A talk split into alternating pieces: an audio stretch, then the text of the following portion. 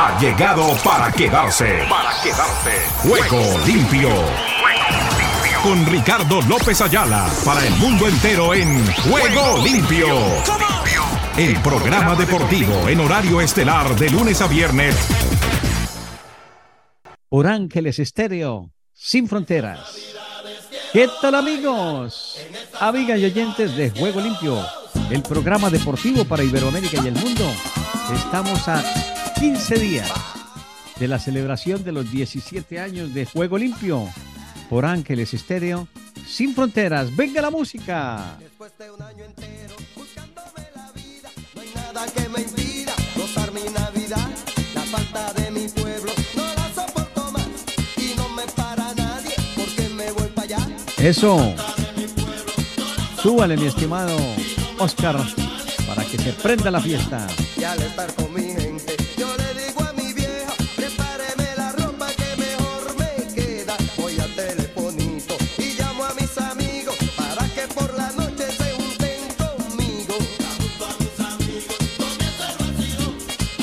Porque vamos a danzar.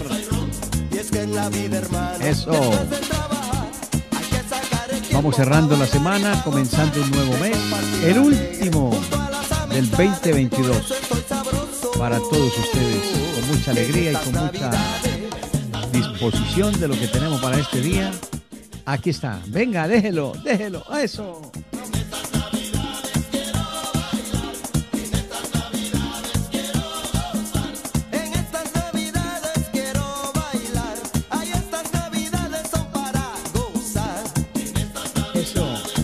Baila, goza, danza.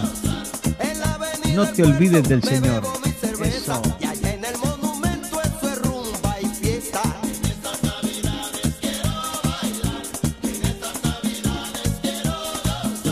El saludo cordial para toda nuestra gente de Iberoamérica y el mundo, agradeciéndole la compañía siempre que nos dispensan de lunes a viernes en este horario. Una vez concluida toda la cita mundialista, estamos aquí para contarles lo que está sucediendo en el maravilloso mundo del músculo, con la conducción de Oscar Chinchilla. Emilio Ceja se perdió, está todavía por ahí, mi estimado Oscar, ya nos va a contar. Sujair Castel, desde Venezuela, nos acompaña con todo el respaldo y trabajo, labor ardua la que ha ejercido y la que ha realizado Sujail Castel allí desde el hermano país, con todo lo dispuesto en Ángeles Estéreo. Y no solamente en Ángeles, sino todo lo que ha sido presente en el día de hoy. Bueno, se perdió Emilio, Sujail está por allí tomándose su pequeño refresco. Ella aparece, ella aparece en cualquier momento. Para todos ustedes, mil y mil gracias por la compañía. Bienvenidos. Feliz fin de semana en este arranque de diciembre, ya 2 de diciembre. Esto se fue, se nos acabó. Y con ello les damos la cordial bienvenida y con esto que dice así.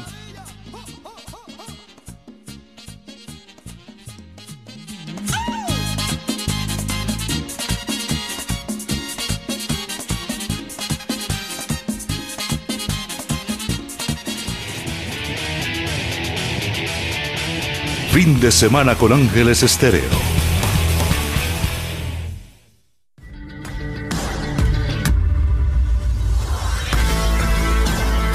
Escucha a Ricardo López Ayala en Juego Limpio con su reflexión. Con su reflexión. A solas en meditación. Levantándose muy de mañana, siendo aún muy oscuro, salió y se fue a un lugar desierto y allí oraba. La cita Marcos 1.35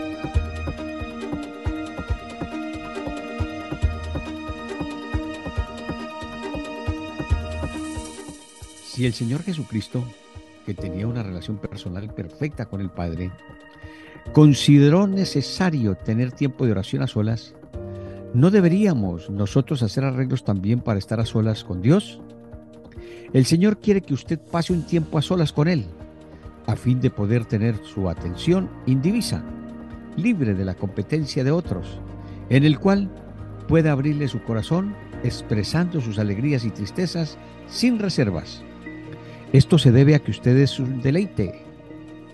Él quiere para sí todo lo que ustedes para poder estrecharlo en sus brazos de amor divinos y recordarle su indeclinable dedicación y cuidado. Dios le ama. Sin embargo, a menos que esté dispuesto a dedicar un tiempo para permanecer a solas con Él, su mente siempre estará dividida. Usted no experimentará la bendición última de tener al Creador de todo lo que existe a solas con usted, en una comunión profunda, íntima y hondadamente satisfactoria. Amigo, el Señor Jesucristo quiere todo de usted, así que guarde su tiempo privado con Él, porque ciertamente será precioso. Padre, gracias por querer estar a solas conmigo. Buscaré tu rostro con todo mi corazón. Amén. En su presencia, dele su atención indivisa.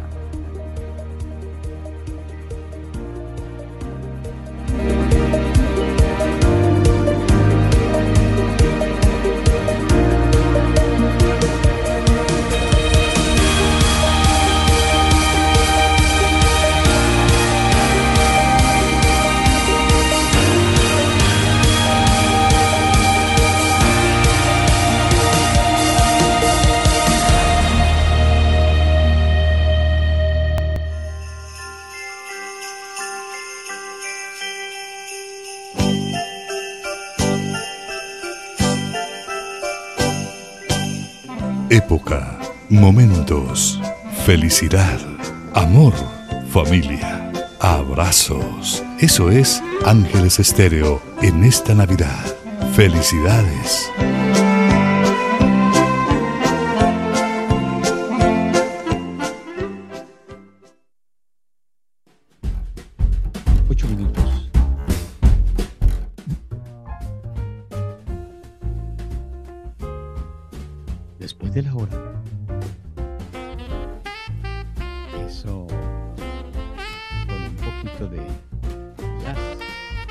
Venga.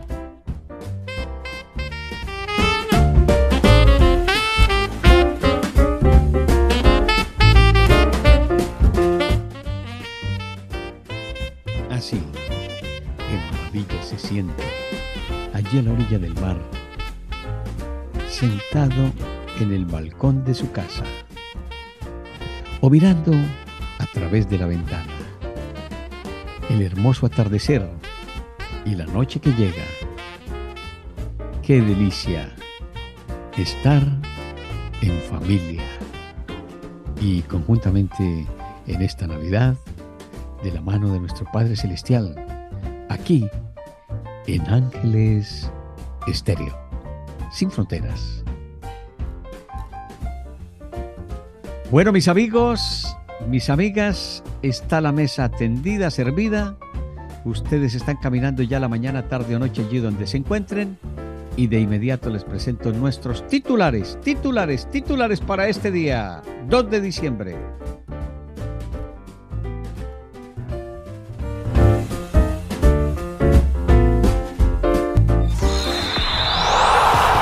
Ruedan, ruedan los titulares del deporte en juego limpio. Les contamos que Bills y Packers chocan por el récord de más triunfos en la historia de la NFL. Tyson Fury sale del retiro ante Chisora, pero con la mira en Alexander Usyk.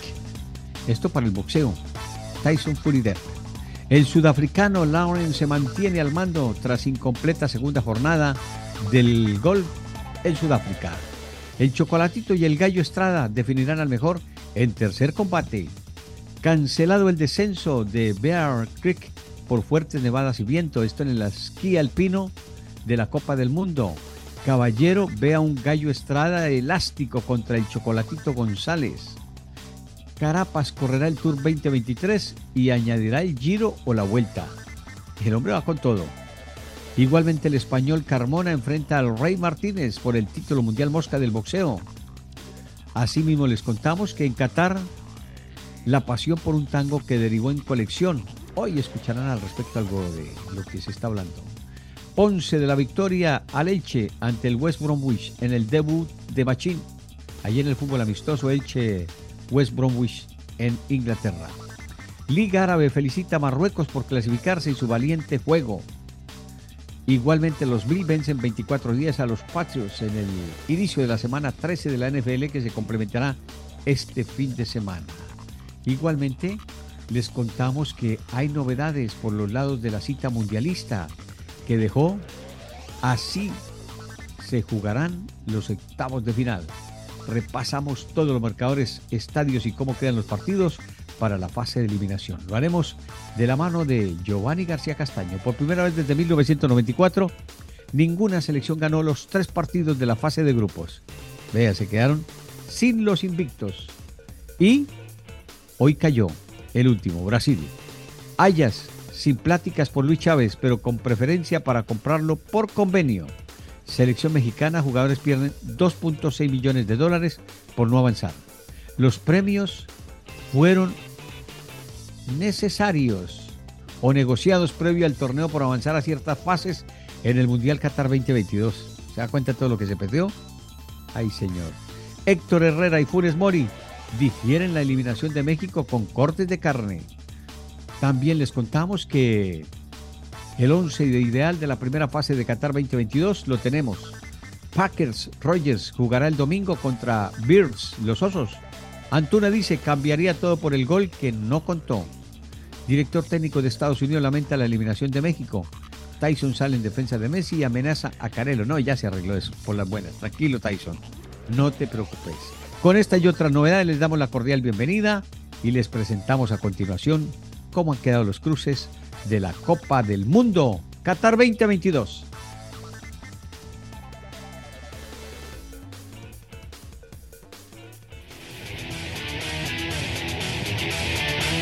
Fin de semana con Ángeles Estéreo.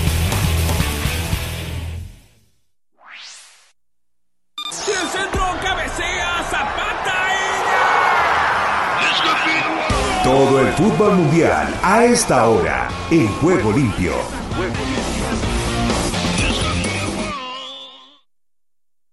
En este momento, las llaves están de la siguiente manera, para que ustedes sepan. Este sábado, Países Bajos frente a Estados Unidos en el Estadio Califa International. Al Rayyan. Este partido será sobre las 10 de la mañana, hora del este. Bueno, vamos a ver cómo resolvemos lo de mañana, porque la verdad no tenía ese descanso, pero vamos a ver cómo lo arreglamos. Por lo menos que tengamos el programa de cómo va el mundial. A las este sería a las 2 de la tarde, Argentina frente a Australia en el Ahmed Bin Alin Stadium, en Al Rayyan. El domingo tendremos Francia-Polonia y después Inglaterra-Senegal. El lunes, Japón contra Croacia y lo que será el juego de Brasil-Corea del Sur. El martes, Marruecos-España y Portugal-Suiza. Esos serán los octavos de final. ¿Cómo es el formato del Comando del Mundo? Las 32 selecciones fueron sorteadas en ocho grupos de cuatro equipos. Los dos primeros de cada grupo avanzan a la ronda de eliminación directa. La competencia pasa después a los octavos de final, cuartos de final, semifinales y final. El torneo se realiza en Qatar desde el 20 de noviembre hasta el 18 de diciembre. Con eso, le damos la cordial bienvenida a Giovanni García Castaño para que se despache con todo lo que ha sucedido en la última jornada de clasificación a los octavos de final. Las consideraciones, Giovanni, lo escuchamos, bienvenido.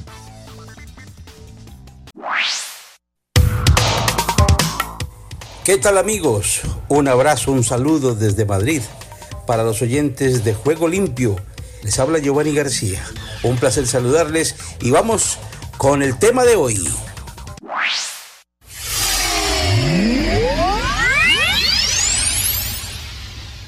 ¿Qué tal amigos? Varias consideraciones mundialistas por hacer. No nos cansamos en este mundial al cerrar los grupos de clasificación hacia los octavos de final del Campeonato del Mundo en Qatar de ver sorpresas, de ver cómo Uruguay, bicampeona del mundo, se va eliminada prematuramente, de ver cómo Brasil y Portugal, dos favoritos para ganar hoy ante equipos relativamente muy débiles y de poca plantilla, pierden sus compromisos de una manera insólita, como había pasado con Francia, como pasó con Argentina. O sea, los grandes favoritos todos han perdido. Y así las cosas son muy complicadas, muy complicadas porque esto va a ser el que menos equivocaciones cometa. Lo que he dicho siempre, va a ganar el menos malo, no va a ganar el mejor. El campeonato del mundo no va a tener ningún invicto. En consecuencia, hemos visto una jornada trepidante para muchas cosas. En las horas tempraneras del día, a las 4 de la tarde, se jugó el grupo de Portugal, que ya tenía clasificado anticipadamente su grupo, ya estaba, desde hacía rato, estaba en los octavos de final, pero había que buscar al segundo. Pues bien, se jugó y Corea del Sur le ganó sorprendentemente a Portugal dos goles por uno. Dice uno, bueno, ¿y cómo hacen? ¿Y eso cómo se hizo? ¿Y por qué? ¿Por qué sucedió? Sucedió por una razón muy simple, porque definitivamente en el fútbol no hay ahora equipo pequeño y en este mundial menos. Todos los que corran más, los que más corran, van a ser los que siempre se van a clasificar. Eso está completamente claro. Aquí no hay nada que hacer. Es el que más corra. Y aquí corrió más Corea y le ganó a Portugal 2 por 1, un equipo que tenía muchos suplentes, vino a jugar Cristiano Ronaldo al final, no alcanzó para hacer el gol. En fin, si uno se pone a mirar, la verdad es que el campeonato del mundo es muy irregular. Yo diría mediocre. Mediocre debe ser la palabra que acompaña este mundial de fútbol. No es un mundial como para uno decir que está lleno de virtuosismo y de calidad. En el otro partido, Ghana perdió cuando se consideraba que Ghana era uno de los mejores africanos, pues no quedó eliminado y se fue sin cumplir sino fiestas en la tribuna y mucha gente y mucha marcha, pero poco de fútbol en el campo. Perdió 2 por 0 con Uruguay, pero no le bastó. Por un gol Uruguay no clasificó a la siguiente fase. Y para acabar de rematar, pues hombre, con lo que dicen ellos que el árbitro le metió la mano, que faltó un penalti, en fin, se fueron muy aburridos los uruguayos acusando el nivel arbitral, diciendo que fueron sacados del mundial definitivamente, como dicen los alemanes que lo sacó también el VAR pero el VAR hoy lo demostró la FIFA, demostró que el balón, la circunferencia del balón, no el punto de contacto del balón, sino la circunferencia no había salido plenamente del campo. Lo demostró en un video que no había sido transmitido por la televisión a nivel mundial. O sea que era un gol legal. El gol que obviamente sacó a Alemania del Campeonato del Mundo y que hizo Japón. En consecuencia, cuando uno habla de estos resultados, se da cuenta que puras sorpresas todos los días, no nos cansamos de ver sorpresas. Y en la segunda hora, o sea, a las 8 de la noche, hora europea, Camerún se jugó con Brasil. No era mucho Camerún, pero corría más. Corría más.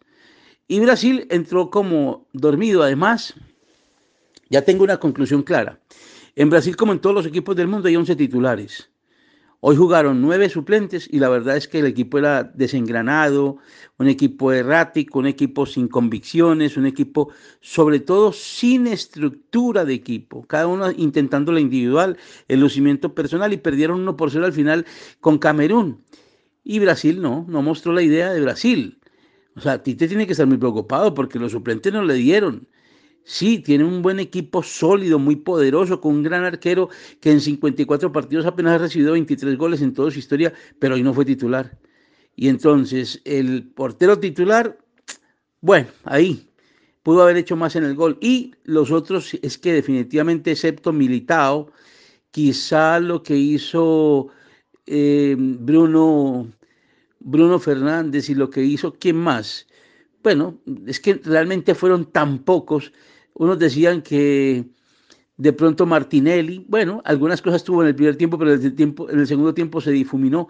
Mejor dicho, la verdad es que no fue el Brasil que todos queríamos ver, por lo menos con los suplentes, porque venían plagados todos de una aureola, de que juegan en Europa, de que son grandes jugadores, que Anthony, que Martinelli, que no sé cuántas cosas más, Rodrigo del Real Madrid, y todos, todos decepcionaron. Es una pena, pero se fue mal el equipo emergente o el B de Brasil de este mundial y ahora tendrá que esperar a que le den alguna oportunidad ya individualmente porque Brasil tendrá que utilizar su plantilla titular para los siguientes juegos, para los octavos, aunque tiene una línea muy fácil hasta la final. La verdad es que si miramos sobre el papel, Brasil debe clasificar en la siguiente fase y en las que siguen. Bueno, entonces, siguiendo con este grupo, Serbia perdió con Suiza 3-2. También se fue Serbia perdedor. Pensaban que Serbia iba a ser con Blajovic, que iba a ser la gran sensación del mundial y no sé cuántas barbaridades más. Pues se fue eliminado. Eliminado por Suiza, que pasó a ser segundo en el grupo de Brasil, con el mismo puntaje de Brasil, con seis puntos, pero con diferencia de goles inferior. En consecuencia, los clasificados son Brasil y Suiza hoy, y en el primer grupo fueron Portugal y el equipo de Corea del Sur. Ahora hablemos de lo que van a ser los emparejamientos ya en octavos. Con un fútbol, repito, muy mediocre. A mí el fútbol que están mostrando los equipos no me llena, es que no me satisface para nada, porque uno se pone a ver y la verdad es que no hay en este momento un gran fútbol. Y dice uno, ¿por qué? Porque la situación es clara. Lo repito, los equipos de Europa están totalmente cansados, rendidos. Dicen ustedes, apenas llevan tres meses de temporada, pero una super temporada demasiado saturada de partidos. Y entonces dice uno, ¿y esto por qué? Porque así lo determinó la FIFA y lo determinó la UEFA. Y entonces, claro, la situación es bien complicada, muy complicada, porque estos equipos están rendidos, no están jugando bien y las cosas así marchan mal los equipos se sienten totalmente inferiores a sus condiciones, a sus condiciones normales físicas. Y todos los equipos grandes están cayendo y todos los equipos están sorprendiendo por el mal movimiento y el mal trabajo que están realizando. Entonces, ¿cómo quedan los cruces en los cuartos? quedaron de la siguiente manera para que eh, repasemos rápidamente el calendario y dar a conocer lo que viene a partir de mañana. Porque hay que recordar que hay ocho equipos europeos, hay uno norteamericano, Estados Unidos, dos únicamente suramericanos, Argentina y Brasil, y hay tres, tres asiáticos, sorprendente, por, y dos africanos. O sea, dice uno, ¿y esto? ¿Qué pasó? Pues hombre, que definitivamente Senegal y Marruecos son los mejores de esa situación que viven los africanos, de ese fútbol tan irregular de ellos y esa forma tan desordenada que hacen su fútbol y sus ligas y demás, pero están clasificados por primera vez en la historia dos equipos a octavos. Y tres de Asia y de Oceanía, o sea, en este caso Australia está representando a Asia porque llegó al repechaje por un cupo de Asia. Y son Australia, Japón y Corea del Sur. Pero bueno, así está la cosa. Entonces veamos pues cómo serán los partidos. Este sábado empieza a las 4 de la tarde Países Bajos, o sea, Holanda, contra Estados Unidos. Dos selecciones de más intensidad que calidad de juego. Luego Argentina y Australia. La albicelesta nos deja muchas dudas. Es un equipo muy irregular y no está funcionando plenamente y Messi sigue caminando la cancha. Y bueno, si no es por Enzo Fernández, la verdad es que llega muy poco a crear opciones de gol en un partido. El domingo, Francia-Polonia. Francia sigue siendo un disparate defensivo. Y no sé, todavía añoran a Benzema para poder conjuntar arriba con Mbappé, porque depende mucho de las individualidades. Y Polonia es un equipo correlón, muy correlón, y tiene un goleador que se llama Lewandowski, pero en el Mundial ha dedicado a defenderse, se ha dedicado a pararse atrás y nada más con un sistema 5-4-1 y que Lewandowski busque entonces cómo cazar algún error en la defensa rival. Y a las 8 el domingo, Inglaterra-Senegal, duelo entre los leones británicos y los leones de Teranga, los leones asiáticos, africanos. Aquí sí tengo que decir una cosa, Inglaterra no es muy bueno defensivamente. Y ojo que Senegal corre, este sí corre y tiene buena calidad. De los africanos me parece que tiene mejor calidad en ataque, en ataque, yo no estoy diciendo en defensa, que Marruecos. El problema de Senegal es que su defensa da muchas ventajas. Esperemos a ver qué pasa. Lunes a las 4 de la tarde, Croacia con Japón. Aquí sí que entra el diablo y escoja Japón. Corre hasta los minutos de descanso, los 15 minutos de descanso. Y Croacia es lento, parsimonioso, se dedica a defenderse, ya no tienen velocidad. Lo que es Luca Modric, ¿no? Que Luca Modric ya no corre, sino que camina y piensa. Entonces los demás están totalmente untados de esa modorra, de esa parsimonia. Y España, Alemania, España jugará el, próximo día, mm, eh, martes. Bueno, el mismo domingo juegan a las 8 Brasil y Corea del Sur. Aquí creo que ya con los titulares debe ganar Brasil. A Corea se le va a acabar ya su confite y llegó a un buen premio, pero no creo que le gane Brasil. Así corra mucho, pero es que ellos no tienen defensa buena. Vamos a ver qué pasa, porque Brasil sí tiene un poder de ataque ya con los titulares y con Vinicius. y entrando con Richarlison a ver qué sucede y el mismo Rodrigo que debe ser titular. En el martes España va a jugar con Marruecos a las 4. Partido difícil para España por lo irregular de España, por lo malo que está jugando en los últimos dos partidos ante Alemania, que terminó con una imagen desdibujada y contra Japón sí que fue horroroso, fue una vergüenza. Yo no creo en España, tengo que decirlo sinceramente, teniendo buenos jugadores, pero le falta, primero, conjunto. Segundo, le faltan jugadores importantes en el medio campo y en la defensa, y un goleador. Y el único goleador que tenía lo sacó en el último partido el señor Luis Enrique, porque además necesitan un técnico. Ese equipo no tiene entrenador. Ese equipo tiene un charlatán, un payaso que se dedicó a hacer programas de televisión, que porque tenía que exponer sus criterios en vez de dedicarse a entrenar y poco trabaja y el equipo se ve totalmente desorganizado cuando pierde un balón y en ataque no es un equipo solvente con la pelota. Si Pedri no funciona y Gaby no funciona, no hay creadores, porque dejó a Ángel Canales aquí, dejó a Canales aquí en, en, España, porque dejó a Sergio Ramos, porque dejó a Íñigo Martínez, porque dejó a Borja Iglesias, que es el goleador nacional, y que dejó ahí a Yago Aspas, o sea, jugadores que están en mejor momento que muchos de los que hay. Pero es culpa de él, es culpa de él, del técnico que escogió mal la nómina, porque él está pagando favores personales y demás. Y mucho de barcelonismo, ¿no? porque él quiere taparle la boca a la hinchada del Madrid, llevando muchos jugadores del Barcelona para decir que la base del Barcelona va a ser campeona del mundo y con esa base no va a ser campeona del mundo. Y por último, el martes, para cerrar los octavos, Portugal y Suiza. Complicado para Portugal, ¿eh?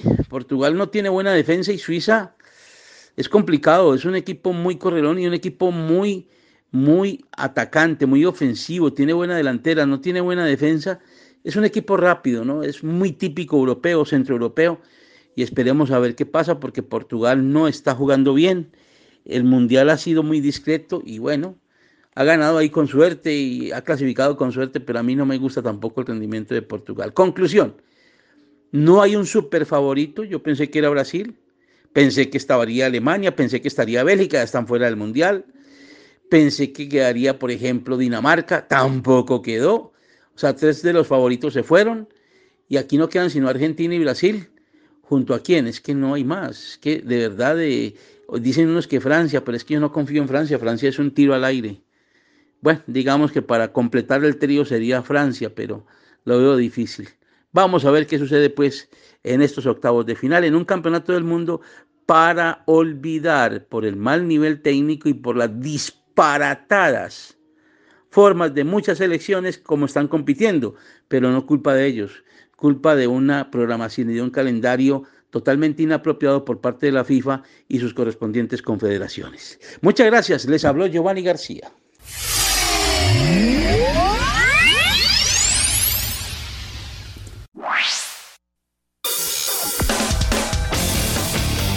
Argentina Deportiva, bienvenida a Juego Limpio. ¿Qué tal Ricardo y amigos de Juego Limpio? Bienvenidos a la información deportiva desde el sur del continente, aquí en la República Argentina. Comenzamos hablando del Mundial. Aquí le contamos cómo va. Argentina, tras pasar la fase de grupos, está en octavos de final y este sábado desde las 16 horas se enfrentará a Australia en dicha instancia. Con el fútbol y la garra que demostró el equipo de Lionel Scaloni ante Polonia, la selección volvió a ilusionar al pueblo argentino con que se puede llegar lejos y, ¿por qué no?, lograr el máximo anhelo de todo un país y de extranjeros por Lionel Messi. Ahora en caso de superar al país de Oceanía, ¿cuáles son los rivales que pueden tocar y cuáles no? Después, si bien todavía no están definidos todos los clasificados ni el cuadro, ya hay varias certezas y posibles escenarios. Si superamos octavos de final en cuartos, jugaremos con Países Bajos o Estados Unidos, que se medirán el mismo sábado, más temprano desde las 12 horas de Argentina. Después de llegar a semifinales podría tocar Japón, el primero del grupo E, Brasil como líder del grupo G, salvo que sea derrotado por Camerún y Suiza supere por dos goles a Serbia, Croacia que pasó sorpresivamente segundo de Marruecos en el grupo F y el segundo clasificado del grupo H que pueden ser Uruguay, Ghana o Corea del Sur. Argentina tiene una llave favorable por el triunfo ante los polacos que le permitió terminar primera del grupo C, ya que recién en semifinales podría cruzarse con una potencia como Brasil Y evitó cruzarse con Francia, Inglaterra y Portugal en su camino hacia la final donde recién podría enfrentarlos por el título. Aunque los partidos hay que jugarlos y en un mundial siempre hay sorpresas, las hubo en la fase de grupos y las puede haber en los cruces mano a mano. Y hablamos de Argentina que enfrentó siete veces a Australia. Tuvo cinco victorias, un empate y una derrota. La única vez que Argentina cayó con Australia fue en el primer duelo que tuvieron en 1988 por la Copa de Oro Bicentenario de Australia. Fue caída por 4 a 1, pero desde ahí nunca más fue derrotado por esta selección. La primera victoria fue el 18 de junio de 1992 en un amistoso en el que el conjunto nacional ganó por 2 a 0. Los duelos más recordados son los de la serie de repechaje de eliminatorias para el Mundial 94. Fue empate 1 a 1 en Sydney y victoria 1 a 0 de Argentina con gol de Gabriel Batistuta en la vuelta en el Monumental. Y con ese triunfo Argentina clasificó a la Copa del Mundo de 1994. En tanto, el último encuentro fue el 11 de septiembre del 2007 en un amistoso que también ganó Argentina y en este caso con gol de Martín de Michelis y un joven Lionel Messi. Ahora se volverán a ver las caras con un Leo experimentado que va por su máximo sueño. Y Miros de Yenek, lateral derecho titular del país de Oceanía, además de hablar de su pase a la siguiente fase, palpitó el encuentro contra la escaloneta en conferencia de prensa y se refirió a la figura de Lionel Messi. La única forma de frenarlo es en equipo, no se puede ir a él uno contra uno. Para mí, será un honor jugar con Messi. Yo amo a Messi, pero también digo que es humano, expresó Deyenek del 10. Y el equipo argentino comentó, ahí está el problema para nosotros porque tienes una selección llena de estrellas. Mirás el banco y está sentado Martínez. Será un juego muy difícil, sin duda. También lo de Dinamarca y ya haber llegado a octavos de final es un honor. Y bueno, hace un rato Brasil ya clasificado a octavos cierra el grupo G buscando aferrarse al primer puesto ante Camerún que buscará un milagro. Igualmente Uruguay que estaba procurando aferrarse a sus chances frente a Ghana. Uruguay de flojo mundial está jugándose el pase a los octavos ante Ghana y debe vencer y esperar el resultado de Portugal y Corea del Sur. Y bien Ricardo, esta es toda la información del músculo aquí en la República Argentina. En Ángeles Estéreo y para Juego Limpio, Rubén Darío Pérez. ¿Qué tal Ricardo? Bendiciones y buenas tardes. Aquí está la información deportiva y damos comienzo al recorrido en Honduras. Los aires hondureños cruzan en Juego Limpio. Olimpia pone pie y medio en la final. Olimpia puso pie y medio en la final del torneo de apertura al vencer 3 por 1 a Maratón en el juego de ida de las semifinales, en un buen partido disputado en el estadio Yankel Rosenthal de San Pedro Sula. Los goles del triunfo olimpista los hicieron José Mario Pinto, Jerry Benson y Justin Arboleda. Descontó para Maratón Lucas Campana. El resultado le da la gran oportunidad a Olimpia de incluso perder por un gol de diferencia y pasar a la final, ya que Maratón deberá vencer a los Albos por tres goles de diferencia. El juego de vuelta se disputará el domingo por la tarde en el estadio Carlos Miranda de Comayagua, sin público, ya que Olimpia cumple un castigo. Costa Rica. Costa Rica vive el deporte en juego limpio. Costa Rica cae ante Alemania y se despide de Qatar tras jugar su mejor partido. El sueño mundialista de la selección nacional de Costa Rica llegó a su final tras caer ante Alemania por marcador de 4 por 2. Los ticos jugaron sus mejores 90 minutos en Qatar 2022, pero fue un esfuerzo en vano y que llegó muy tarde. Los europeos encontraban espacios en ataques sin importar cuántas camisetas rojas tenían al frente, especialmente cuando iban por la derecha, donde Kesher Fuller sufría. El ataque tico, arrebatos por las bandas que los de Hansi Flick dominaban sin mucho esfuerzo. Al descanso, la se fue dominada. Al regreso de los camerinos, el partido cambió por completo para los ticos. La llegada de Justin Salas a la banda derecha y la subida de Fuller a la media cancha le dio otro aire a los dirigidos por Suárez. El final del Mundial para la serie llegó tras el mejor partido en la cita, un esfuerzo encomiable que quedará solo para el recuerdo. Puerto Rico. Puerto Rico con todo su encanto en Juego Limpio. Béisbol. Edgar Pérez dirigirá a los criollos de Caguas en sustitución de Ramón Vázquez. El coach de banca de los criollos de Caguas, Edgar Pérez, asumió la dirección en propiedad de los bicampeones defensores de la Liga de Béisbol Profesional Roberto Clemente de Puerto Rico, en sustitución de saliente manager Ramón Vázquez, anunció el club mediante un comunicado de prensa. Vázquez sale del equipo pues tiene que cumplir compromisos fuera de la isla luego de ser ascendido por los Red Fox de Boston en el béisbol de las grandes ligas. Al puesto de a partir de la temporada 2023, el callellano será la mano derecha del también puertorriqueño, el dirigente de los Red Sox Alex Cora. Edgar Pérez asumió la dirección del equipo desde hace unos días. Esta decisión se formalizó después de varios días de reuniones con el presidente del equipo Raúl Rodríguez y el director de operaciones Joaquín Pérez, detalló Feliciano. Desde el centro de América y del Caribe les informó para Juego Limpio de Ángeles Estéreo Esdras Salazar.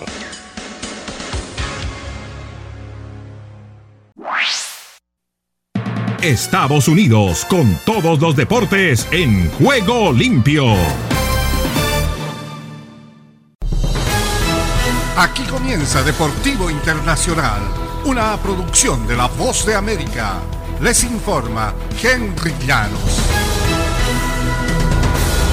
Hablamos del eh, Mundial de Fútbol. Alemania se destapó con cuatro goles, pero igual se quedó corta al naufragar en la fase de grupos en una Copa Mundial por segunda edición consecutiva. Kai Havertz y Niklas Fulgroth salieron al rescate desde el banco con tres goles en un alocado último cuarto de hora y Alemania doblegó 4-2 a Costa Rica el jueves. Japón remontó para derrotar 2-1 a España en el otro partido del grupo E y de esta manera quedando en la cima de la llave con seis puntos por dos delante de españoles y alemanes. Costa Rica cerró con tres puntos. Los cuatro veces campeones del mundo arrancaron con un traspié de 2-1 frente a Japón se marchan nuevamente en primera ronda como les ocurrió hace cuatro años en Rusia 2018. Y la furia japonesa pudo más que el tiki-tiki del conjunto español en Qatar. Con una segunda parte arrolladora, Japón se ganó el boleto a los octavos de final del Mundial como primera del Grupo E al imponerse 2-1 a España. Los dirigidos por Luis Enrique, que partían con el cartel de favoritos, avanzaron como segundos en la llave tras el triunfo de Alemania por 4-2 sobre Costa Rica. El triunfo no le sirvió de nada a los alemanes. Japón, que con la clasificación igual a su mejor resultado en un mundial, se enfrentará en la siguiente ronda a Croacia, que terminó segunda en el grupo F antes eh, del día. España se medirá a Marruecos, que fue primera en esa llave. Y tras una primera mitad en la que estuvo a merced de un aplastante dominio español, Japón recuperó el empuje tras el descanso y en apenas unos minutos le dio la vuelta al partido y al marcador con un potente disparo desde la frontal del área, Richard Duan acababa de saltar al césped y batió a Unai Simón, el arquero de España. El ex astro del fútbol, el brasileño Edson Arantes do Nascimento, Pelé, agradeció el jueves a los fanáticos de todo el mundo los buenos deseos que le han enviado tras su reciente hospitalización en Sao Paulo en medio de su lucha contra el cáncer. Eh, Pelé, de 82 años, a quien le extirparon un tumor en el colon en septiembre de 2021. Ingresó el martes en una clínica para regularle su medicación según una de sus hijas. Numerosos mensajes de apoyo han llegado a Pelé de diversas partes del mundo, incluido el del entrenador de la selección de Brasil, Tite, desde Qatar, donde se disputa la Copa del Mundo. Y hoy precisamente veremos nuevamente a Brasil en acción. Y hasta aquí, Deportivo Internacional, una producción de La Voz de América.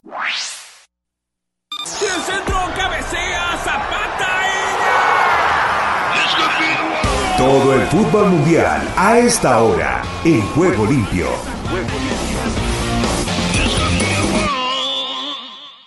Hola a todas y todos. Bueno, el mundial es aquello de que si uno fuera aficionado a la lotería o estuviera también metido mucho en apuestas, pues estaría eh, alguno que se saliera de la tangente encontrando buena plata, buena guita, como dicen los amigos argentinos. Pero realmente lo que aconteció hoy, donde dos gigantes se cayeron, en Bélgica que fue hace cuatro años el eh, tercer lugar y habiendo tumbado en cuartos de final a Brasil, un Alemania cuatro veces monarca mundial, el que más finales ha disputado con un total de ocho, perdió las otras cuatro, y además el segundo país con más asistencias a Copa del Mundo, pensar que se iban a caer en la cuneta, pues eh, difícil. Aunque sus antecedentes dentro del mismo mundial podían predecir algo.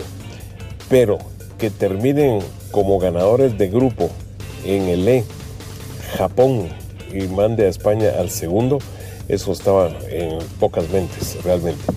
Y del otro lado, pues igualmente, que haya terminado en el grupo F Marruecos por encima de Croacia, que arrancó la jornada como líder, y luego eliminado Bélgica, de verdad que es una jornada para sonreírse y decir, bueno, aquí qué está pasando. Y ocurrió.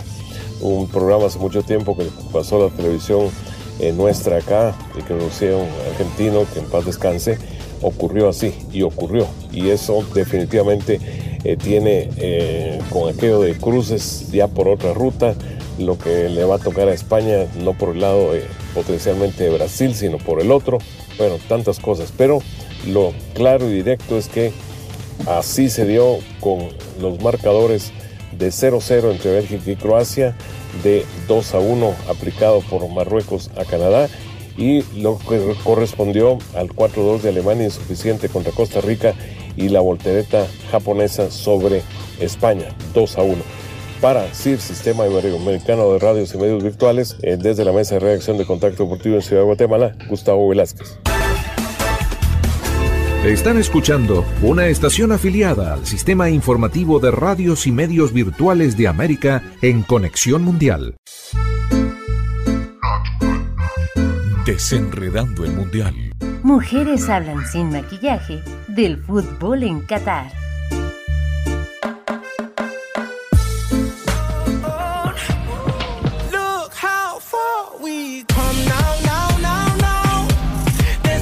Saludo cordial a todos nuestros oyentes, hoy con muy buenas noticias sobre la historia que se está marcando en este mundial. Así es, Paula, noticias importantes para todas nuestras oyentes.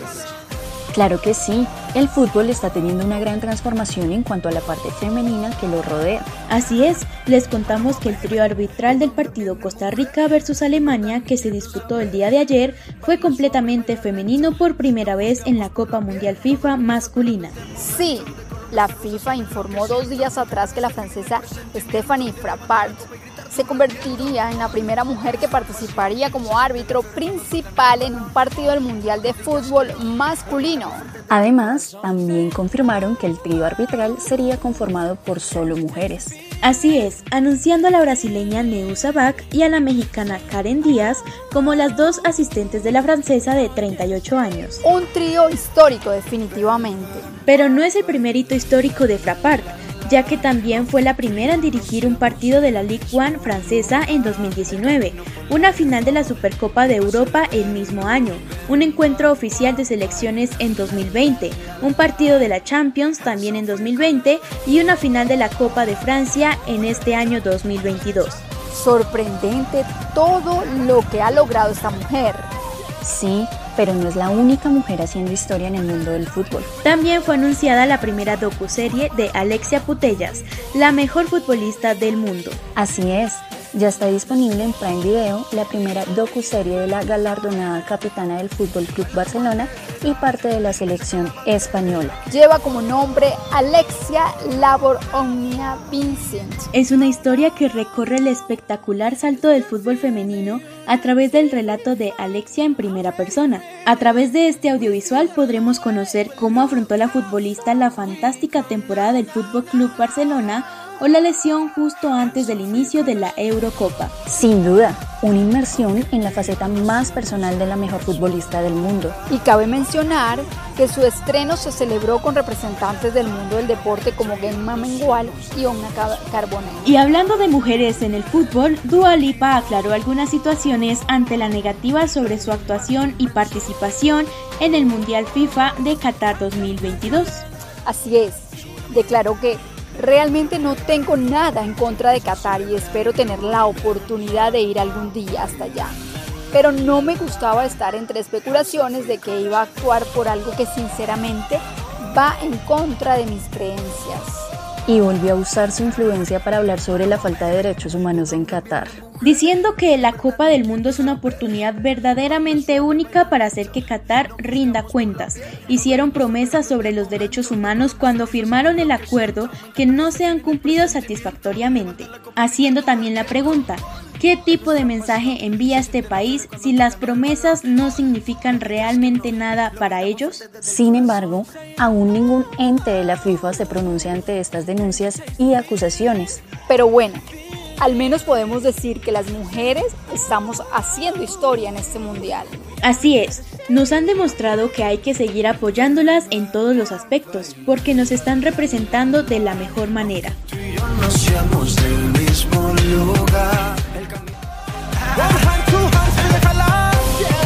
Recuerden que esto fue Desenredando el Mundial por Adriana León, Paula Burgos y Milena Robles.